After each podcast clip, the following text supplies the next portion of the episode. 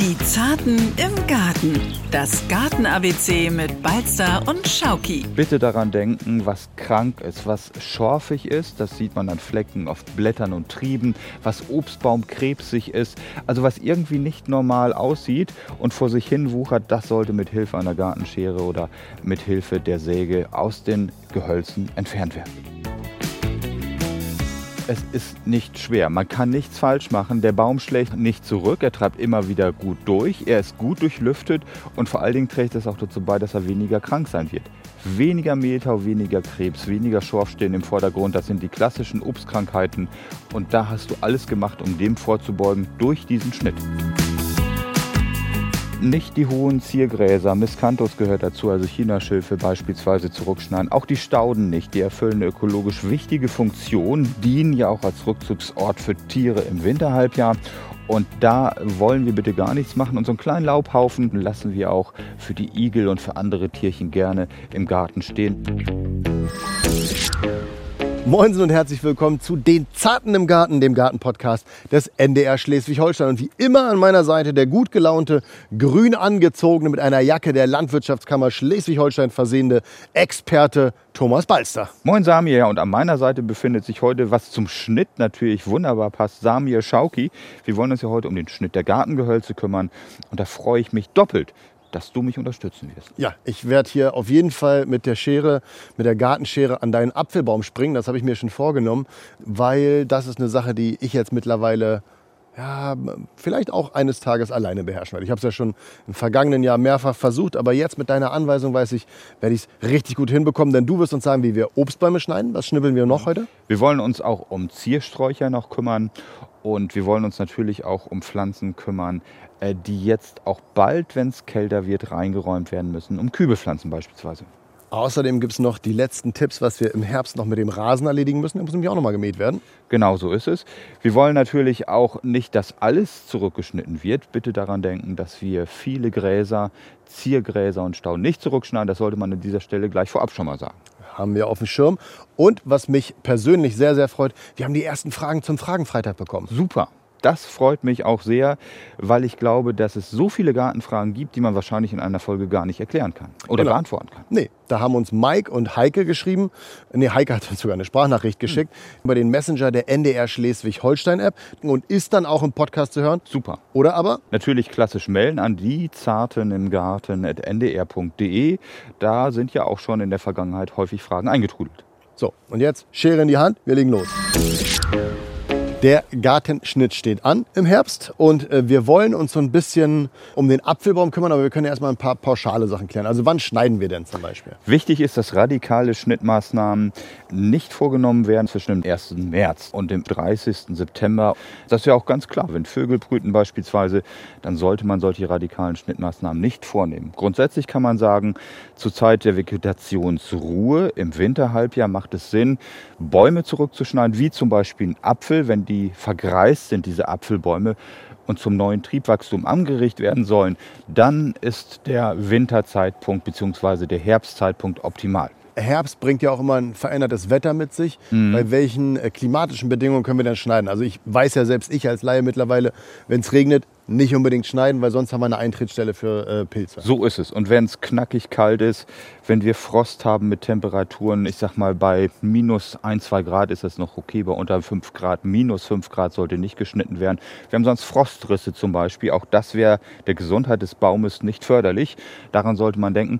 Und bitte, bitte auch daran denken, wenn es sehr, sehr windig ist, dann kann man sehr schnell auch mal von der Leiter fallen oder aus dem Baum raus. Sollte man wirklich schon dran denken, da hat schon so manchen Gärtner im wahrsten Sinne des Wortes aus dem Baum gehauen. Da hast du jetzt schon die Leiter erwähnt, deshalb frage ich doch mal, was brauchen wir denn zum Schnitt mhm. alles? Also was für Utensilien sollte ich damit einpacken? Gut gereinigte und desinfizierte Schnittwerkzeuge, das vorweg. Äh, eine Rosenschere, eine Astschere, eine gute Handsäge nach Möglichkeit, das ist das, was man braucht und eine Astschere gerne auch. Damit kommt man relativ gut über die Runden und wenn man nur kleinere Bäume hat, dann reicht meistens auch die Rosenschere vollkommen aus. Okay, du hast dir jetzt schon die Leiter bereitgestellt. Ich würde mhm. sagen, ich kletter da mal rauf und dann weißt du mich noch mal an, ich welche Äste ich gib dir die Schere, welche mal. Äste ich abschneiden muss. Mhm, genau also. Ähm, Relativ simpel, Samir. Ja. Auch ähm, bei deiner Größe kann man das prima erkennen. Alles, was sich überkreuzt, was ähm, zu stark runterhängt, was krank ist, äh, nach innen wächst, was tot ist, was zum Beispiel von Pilzsporen betroffen ist, das kann man zu diesem Zeitpunkt noch erkennen. Das wird rausgeschnitten. Genauso. und wo, wo schneide ich? Ich habe jetzt einfach mal instinktiv geschnitten. Man lässt keine sogenannten Kleiderständer stehen, Kleiderhaken. Also immer bis zur Basis ran. Ähm, es kann nur einen geben, auch wenn man zwei Triebe nebeneinander sieht. Und die werden nach Möglichkeit basisnah dort zurückgeschnitten, wo sich ein waagerechter Fruchtast befindet. Also ich, ich nehme jetzt hier quasi gerade schon mal die ab, die einfach nur nach oben ragen, weil Genau. das weiß selbst ich mittlerweile, da, da redest du mal gern drüber, äh, die Wassertriebe. Die So tragen nämlich keine Frucht. Genau. Wobei man sagen muss, aus jedem Wassertrieb wird irgendwann auch Fruchtholz, wenn man sie lange genug stehen lässt. Aber dann wird der Baum zu hoch. Und in unseren kleinen ähm, Gärten macht es oftmals keinen Sinn, die Bäume zu hoch werden zu lassen. Die müssen ja auch beerntet werden. Und das kriegt man eben auch nur dann hin, wenn man einen guten Pflegeschnitt hat und nach Möglichkeit beherzt die Schere ansetzt, so wie du das gerade gemacht hast. Der da hinten noch, ne? Genau neben den steilen Ständer, so heißt er wirklich auch noch mal raus. Oh, ich sollte mich vielleicht als Gegengewicht an die Leiter Das wäre stellen. ganz gut, glaube ich. So, jetzt habe ich hier eigentlich alles, was nach oben geht, schon ab. Und was hattest du gesagt? Welche kommen noch runter? Perfekt. Die sich behindern, überkreuzen, krank sind, wo Fruchtmumien dran sind, so eingeschrumpelte Äste, die man hier ganz gut erkennen kann.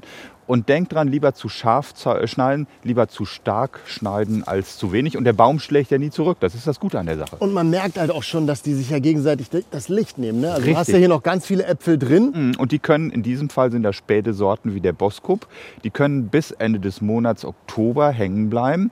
Sie bekommen noch Licht, wir haben noch ausreichend hohe Temperaturen und das trägt dazu bei, dass das Aroma der Früchte noch besser wird. Dann würde ich sagen, machen wir hier kurze Pause und ich widme mich mal gleich den steilen Ständern da hinten. Super, perfekt.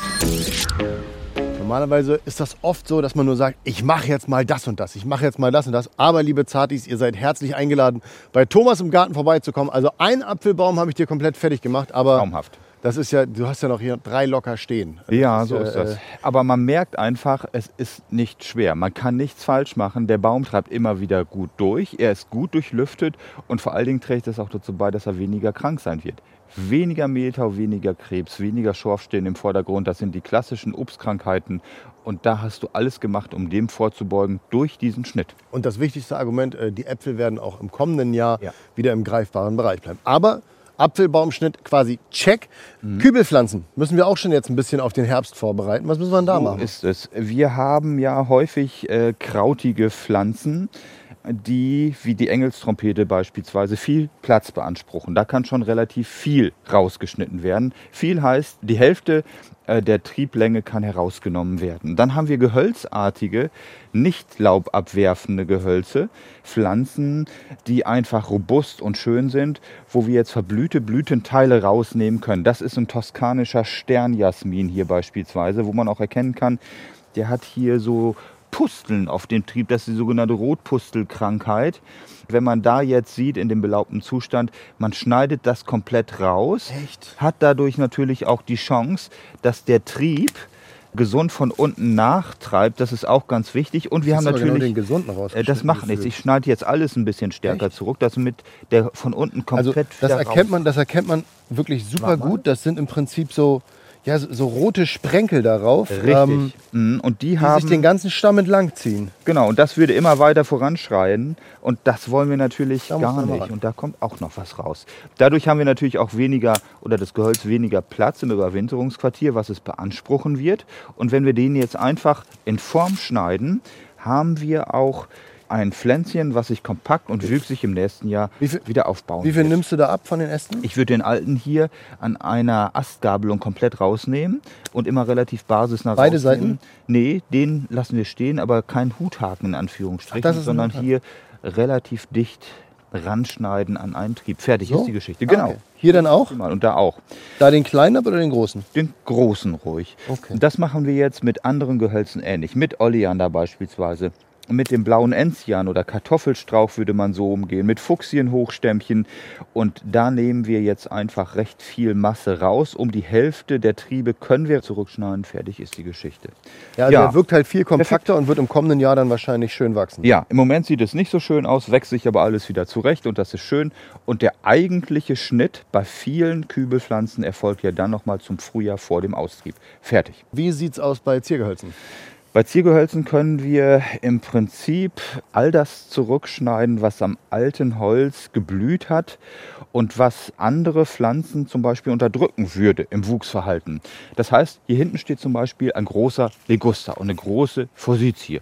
Und mhm. die würden wir jetzt einfach dahingehend zurückschneiden, dass wir von der Basis dicke Triebe rausnehmen und dann baut sich die Pflanze von unten wieder auf. Dadurch bekommen andere Gehölze, wie die Mispel, die sich hier befindet, und der Flieder mehr Platz und treiben dann gesünder, kompakter wieder raus. Das heißt von der Basis, ich würde wirklich jetzt ins, in die Hecke kriechen und Richtig. da unten quasi. Genau, und bitte kein, ich nenne das immer Hausmeisterschnitt vollführen, weil man muss die natürliche Wuchsform erhalten. Und wenn Bäume Sträucher kugelig aussehen, also primär Sträucher, die aber eigentlich aufrecht wachsen, sieht das zum Kotzen aus. Das wollen wir nicht. Das sieht gruselig aus, wollte ich natürlich sagen. Und darum sollte man eigentlich das natürliche Wuchsverhalten berücksichtigen. Sommerflieder zum Beispiel, Rispenhortensie, die blühen am jungen Holz. Und die würde ich jetzt noch nicht unbedingt zurückschneiden. Das können wir im nächsten Jahr noch machen. Ja, und ansonsten Koniferen äh, vertragen den Schnitt auch. Also immer grüne Nadelgehölze, auch Laubgehölze. Die Schnittwunden verheilen wunderbar, die könnte man jetzt auch noch zurückschneiden. Das wäre überhaupt kein Problem.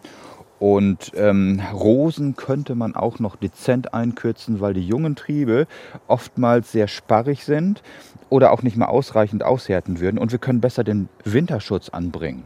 Wir haben über das Thema Rosen schon mal gesprochen und wenn die ein bisschen dezent in Form geschnitten sind, kann man den Winterschutz bestehend aus Stroh unten um den Bodenbereich besser ausbringen. Und damit haben wir jetzt alles so zum Schnitt schon geklärt, außer eine Sache, mhm. auf der wir gerade rumlaufen, nämlich deine schöne Wildwiese und über die schnacken wir jetzt gleich.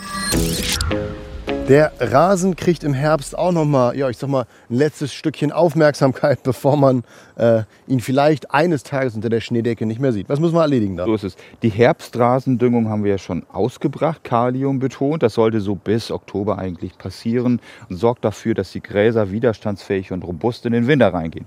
Solange er noch wächst, und das ist bei Temperaturen über 10 Grad immer noch der Fall, wird er regelmäßig gemäht und sollte dann zum Schluss, wenn es knackig kalt wird, so mit ungefähr 15 cm Schnittlänge in den Winter reingehen. Was er überhaupt nicht ab kann, wenn zu viel Laub drauf liegt. Dann beginnen die Gräser da unten wegzugammeln, schimmelig zu werden. Und darum kann man dann auch zwei Arbeitsgänge in einem erledigen, indem man mit dem Mäher, mit dem Fangkorb drüber fährt. Dann hat man gleichzeitig Rasen, Schnitt und noch klein gehäckseltes Laub. Und das ist wertvoller Rohstoff für den Kompost des nächsten Jahres. Und es gibt aber auch noch andere Tricks, die habe ich, also gerade wenn man das Laub mhm. entfernen will, das habe ich im Ratgeber gesehen. Das fand ich einen ganz coolen Trick. Da haben sie äh, eine Kiste genommen und haben das Laub direkt in die Kiste gehakt und konnten es dann entsorgen. Und ganz besonders clever ist es, wenn man die Kiste unten noch offen lässt und einen Sack ranmacht. Weil dann kann man das Laub nämlich direkt durch die stabile Kiste in den Sack haken und hat das Laub direkt weg. Und die Teile kann man sich gut selber auch herstellen. Es gibt ja auch diese Big Bags aus Recycelmaterialien, mhm. überhaupt kein Thema. Und ich glaube, da können wir einfach sagen, Ratgeber gucken, nachbauen, ist überhaupt keine Schwierigkeit. Genau, äh, verlinken wir euch nachher noch unten mit drin in den Shownotes, selbstverständlich. Und was ich auch noch gesehen habe, war ganz toll. Ähm, da konnte man äh, eine Plane auslegen, hat das Laub auf die Plane gelegt und hat dann die Plane zusammengeschnürt und auch dann hat man es. Also wirklich ganz leichte Tricks, mit denen man das Laub im Garten los wird und den Rasen wirklich gut schont. Ohne Laubbläser bitte, der macht nur Krach und ein großer Laubbesen reicht da vollkommen aus. Laubbläser, äh, mal so nebenbei, mhm. ist für mich die dümmste Erfindung der Welt. Also weil man verlagert ein Problem nur. Man pustet das Laub von A nach B und dann bleibt es trotzdem da. Es ist laut, wir verbrauchen Energie und ich finde es auch immer ganz furchtbar. Also mein Plädoyer, bitte, bitte, bitte, bitte, bitte, bitte, bitte, bitte keine Laubbläser. So machen wir es, genau. Also wir haben jetzt schon alles geschnitten, wir haben die Wiese gemäht, aber äh, es gibt trotzdem noch einiges zu tun und das weiß ich, weil ich habe ja vor zwei Wochen mit dir den Podcast aufgenommen. Wir können noch Blumenzwiebeln pflanzen. Genau, so ist es. Und nicht nur die, sondern auch viele Stauden und Gehölze können wir jetzt noch in den Boden bringen, weil der ist noch relativ warm und feucht. Sorgt dafür, dass diese Pflanzen also gut anwachsen. Und es ist einfach auch deshalb so schön, jetzt im Herbst noch mal ein bisschen Farbe in den Garten reinzubringen, weil es ja auch viele Pflanzen gibt, die winterblühend sind. Also Zaubernüsse beispielsweise gehören dazu, Winterduftschneebälle.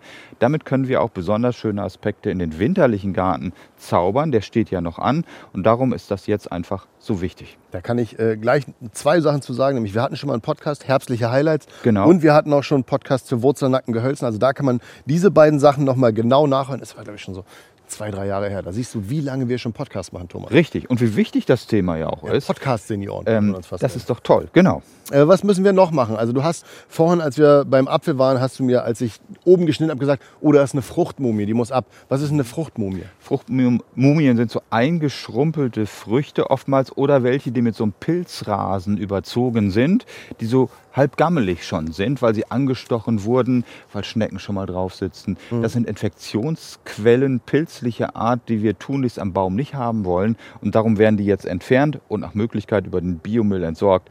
Das ist das, was wir tun sollten.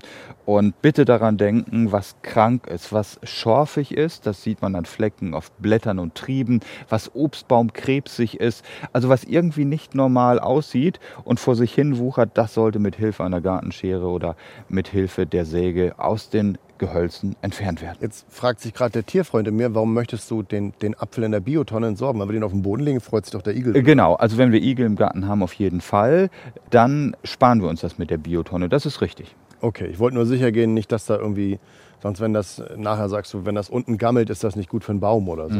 Und viel Fallobst, was wir auch noch haben, das schafft der Igel gar nicht. Da können wir auch noch, wenn wir große Bäume haben, gerne was zum Mosten bringen oder selber Apfelmus herstellen. Dafür sind die ja immer noch gut genug. Okay, check, check, check. Äh, Gibt es auch einen Punkt, wo wir uns zurücklehnen können, wo du sagst, da bitte nicht schneiden? Bitte nicht die hohen Ziergräser, Miscanthus gehört dazu, also Chinaschilfe beispielsweise zurückschneiden. Auch die Stauden nicht, die erfüllen eine ökologisch wichtige Funktion, dienen ja auch als Rückzugsort für Tiere im Winterhalbjahr. Und da wollen wir bitte gar nichts machen. Und so einen kleinen Laubhaufen, einen kleinen Gehölzhaufen lassen wir auch für die Igel und für andere Tierchen gerne im Garten stehen. Nicht alles aufräumen und nicht alles ausräumen, das ist wichtig. Gar nichts machen kann ich persönlich am allerbesten. Der Fragenfreitag. Wir haben euch ja dazu aufgerufen, dass ihr uns eure Fragen schickt über die E-Mail-Adresse. Die Zarten im Gartenet ndr.de. Mittlerweile weiß ich das echt sogar im Schlaf. Und natürlich haben wir auch gesagt, ihr könnt uns Sprachnachrichten schicken. Und das hat Heike gemacht. Hier ist Heike aus Handewitt. Und ich habe ein Gewächshaus und dieses Jahr leider das erste Mal Kontakt und Berührungspunkte mit Mehltau gehabt.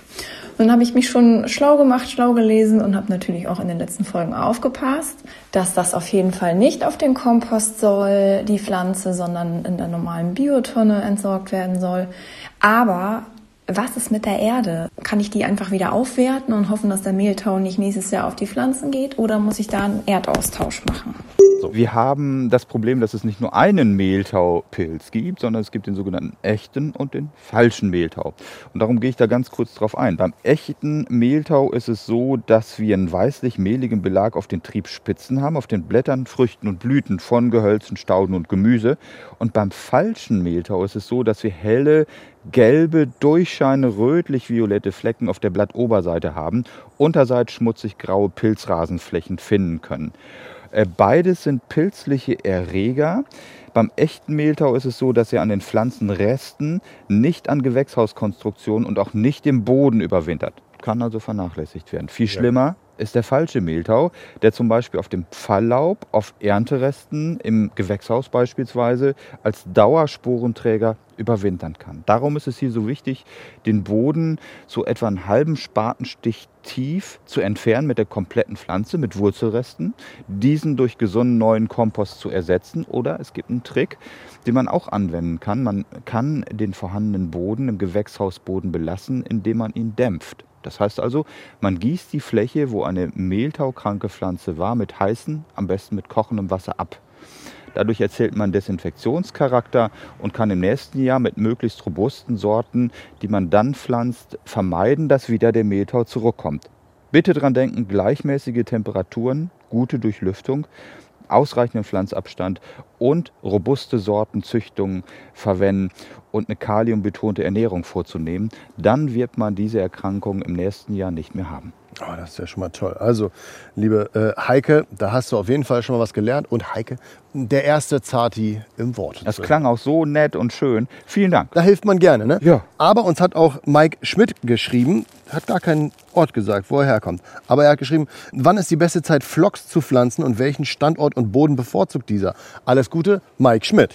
Ja, das ist ja auch eine tolle Frage. Die Flammenblumen, so heißen die Flochse ja auf Deutsch, können im Frühjahr und im Herbst gesetzt werden. Bei guten Staudengärtnereien gibt es sie überall zu kaufen. Es gibt eine unglaubliche Vielfalt und zahlreiche Arten. Es gibt den Wald, den Wander- und den Polsterflox, den Vorsommer- und den Herbstflox, den ich jetzt besonders empfehlen möchte, weil er lange blüht, teilweise bis in den September hinein. Okay, hier ist er schon ausgeblüht bei mir im Garten, aber er blüht das ist sehr, Ende Oktober ja auch okay, wenn du sagst, er blüht bis September. Darf man ähm, ruhig so stehen lassen. Bitte nicht zurückschneiden, aus ökologischen Gründen bleibt er auch bis zum Frühjahr so stehen. Aber jetzt zum Standort. Er fühlt sich wohl an halbschattigen Standorten, wenn nach Möglichkeit wir nährstoffreichen, lockeren Boden haben mit einem pH-Wert, der so irgendwo zwischen 6 und 7 liegt. Es sollte nicht zu kalkhaltig sein, dann fühlt sich auf jeden Fall der Phlox in jedem Beet wohl. Nur das ist wichtig für die Blüte. Es sollte noch genug Sonne scheinen. Vier, fünf Stunden am Tag bis halbschattige Lagen werden auch vertragen. Und ich möchte eine Empfehlung zum Schluss noch loswerden. Bitte Sorten kaufen, die relativ wenig anfällig sind für den Mehltau, den wir eben schon hatten. Herbstwalzer, Rotball, Schneefeder, die gehören beispielsweise dazu. Das sind Sorten, die gute Staudengärtnereien im Angebot haben. Mike. Und ich hoffe, damit ist deine Frage jetzt beantwortet. Und ihr seht, der Fragenfreitag, er läuft an. Also äh, schickt uns eure Fragen über die E-Mail-Adresse, die Thomas ja jetzt schon mehrfach erwähnt hat, oder aber über den Messenger, wenn ihr sagt, Mensch, wenn Heike im Podcast war, dann möchte ich, möchte ich das auch. Äh, schickt uns die einfach. Wir freuen uns darüber. Ansonsten verlinken wir euch wieder alle wichtigen Sachen natürlich in den Show Notes. Da findet ihr alles plus auch Sprungmarken, wenn Heike oder Mike sagt, oh Mensch, ich möchte noch mal von vorne kurz reinhören. Einfach nochmal raufklicken, dann kommt ihr direkt zum Fragenfreitag. Und wenn ihr jetzt noch Fragen habt, die ihr uns schicken wollt, einfach raus damit. Thomas, äh, gibt es eine Frage, wo du sagst, Mensch, auf die hätte ich Bock oder auf die hätte ich Bock? Was ist dein Thema, auf was du äh, wirklich Lust hast, äh, drüber zu reden? Also ich würde unglaublich gerne nochmal auf gemischte Gehölzrabatten zu sprechen kommen, äh, weil dieser ökologische Aspekt so wichtig ist und der jahreszeitliche Aspekt. Tolle Blüten, ähm, die Insektennahrung bieten. Wir haben jetzt noch Pflanzzeit. Das würde mich total interessieren. Deutschland, Schleswig-Holstein noch blütenreicher zu machen. Das hat er so schön gesagt. Da sage ich jetzt vielen Dank an Thomas Balzer, den Gartenexperten der Landwirtschaftskammer Schleswig-Holstein, der hier uns quasi mit den tollen News versorgt. Vielen Dank und gut Schnitt erstmal. Ja, so machen wir das. Die Zarten im Garten. Das Garten-ABC mit Balzer und Schauki. Ein Podcast von NDR Schleswig-Holstein.